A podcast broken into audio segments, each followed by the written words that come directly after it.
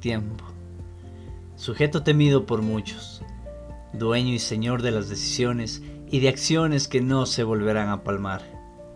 Criatura, invisible ante los ojos humanos, patriarca de los recuerdos y ruiseñor de momentos que hoy ya son un pasado. Día a día ofreces miles de minutos para disfrutarlos como se pueda.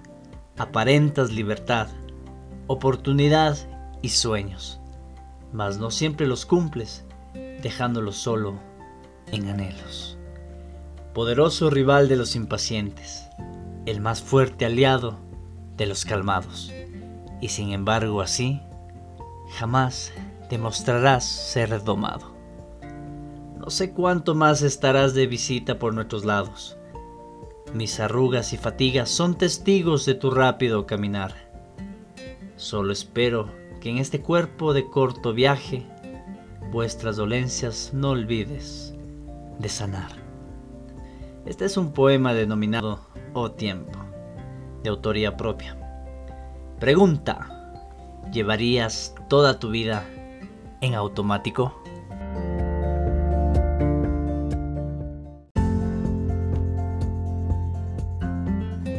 Muchos neurocientíficos y estudiadores de la mente y el comportamiento aseguran que del 93 al 95% de las decisiones que tomamos en el día son de forma involuntaria, es decir, no nos percatamos mucho de las cosas o de las acciones que realizamos a diario. La monotonía y la rutina sin querer se han vuelto parte de nuestra vida. Podemos ponerlo en ejemplo, amigo o amiga oyente, en tu vida. Imagínate que cómo es tu diario vivir. Apuesto a que te despiertas, desayunas, te aseas, vas al trabajo, etcétera, etcétera, etcétera. Y así continúa tu día todos los días por el resto del año. Y sí, me temo informales que al cerebro le gusta ese tipo de modalidad, ya que le ayuda mucho a captar la información, receptarla y ejecutarla.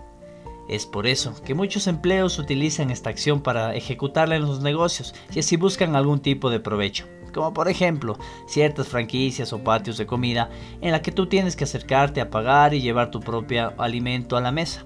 Así se ahorran mano de obra. En fin, la rutina no se puede escapar de nuestro diario vivir. Pero, ¿qué pasa si dejamos que se apodere totalmente de nuestras vidas? Sí, es verdad. Hace un momento hablamos de las decisiones involuntarias. Pero ¿qué pasa con aquel porcentaje racional, que no es involuntario? Allí está el factor que determina la felicidad y tranquilidad de la persona. Hay ciertos momentos del día que podemos volverlo racional, es decir, decisiones que tomemos podemos convertirlas en no involuntarias. Por ejemplo, qué vamos a comer ese día, cómo nos vamos a transportar, incluso ser posible cómo nos vamos a vestir. Son pequeños cambios necesarios que necesita nuestra mente para poder darle un rumbo diferente a nuestras vidas. Incluso aumentar un poco nuestro ego y esa endorfina que nuestro cerebro necesita para mantenernos inspirados y felices el resto del día.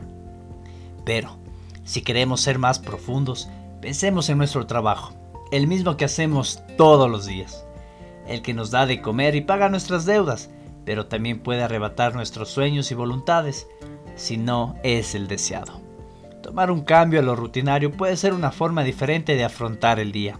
Podemos empezar contestando diferente el teléfono, usando un saludo distinto al que usamos a diario.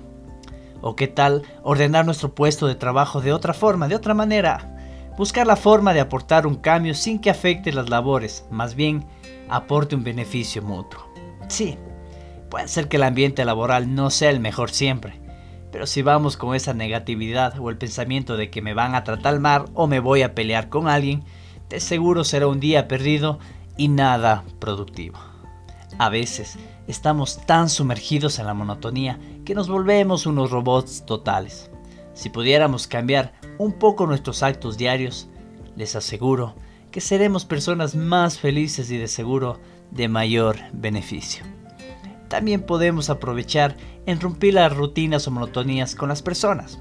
Por ejemplo, en el saludo, en el apretón de manos, en expresarles sentimientos o empatía, porque de seguro no lo hacemos frecuentemente o hace mucho tiempo. creo que es momento de empezar a abrazar más seguido a nuestros seres queridos. Las enfermedades, los accidentes y desastres impredecibles están a la vuelta de la esquina y no sabemos cuándo vaya a pasar. Así que mejor aprovechar el presente para que el penoso lamento no sea parte y desdicha de nuestro futuro. La frase, no dejes para mañana lo que puedes hacer hoy, cada vez cobra más sentido. Pese a que se reflejaba únicamente cuando uno es estudiante y se refería a las tareas. Pero no, es en la vida diaria que debe ser aplicado, no solo en lo laboral o material, también en lo emocional.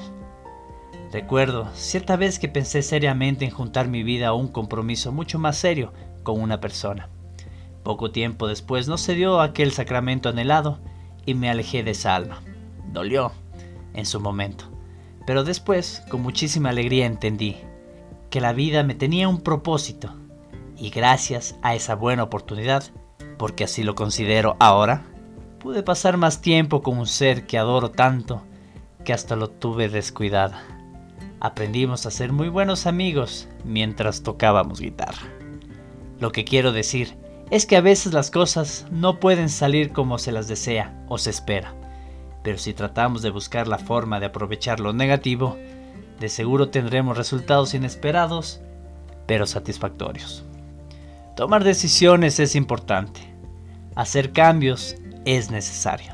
Luchar contra la rutina es prácticamente nadar contra la corriente.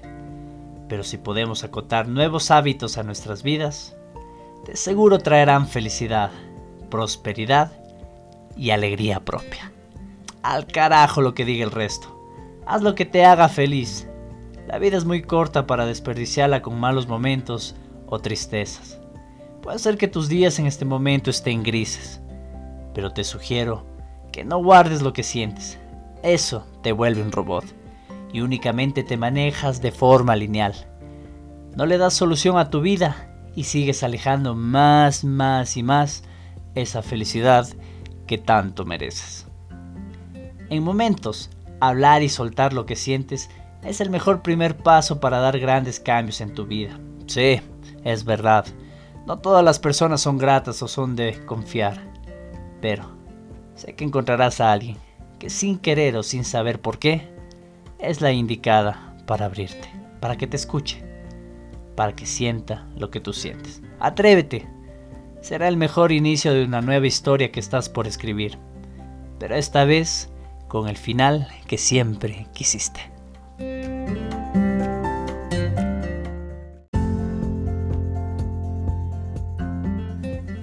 ¿Se han preguntado por qué las personas solteras tienen una apariencia muy diferente a las casadas?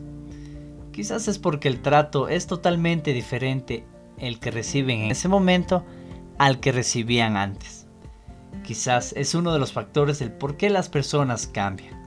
Realmente no sé por qué suceden estas cosas. No soy casado, pero he sido testigo de ciertos cambios que varias parejas han recibido en su vida. En parte, creo que es culpa de aquella monotonía que se apodera de las vidas de las personas. Por eso, muchos psicólogos, psiquiatras y demás especialistas de la salud mental sugieren mucho realizar actividades diferentes a las normales para poder darles espacio o ese respiro necesario a nuestras vidas, con un aire diferente cargado de relajación y esperanza. Si pudiéramos hacer un poquito de ese consejo diagnóstico a diario, de seguro nuestras vidas cambiarían en su totalidad.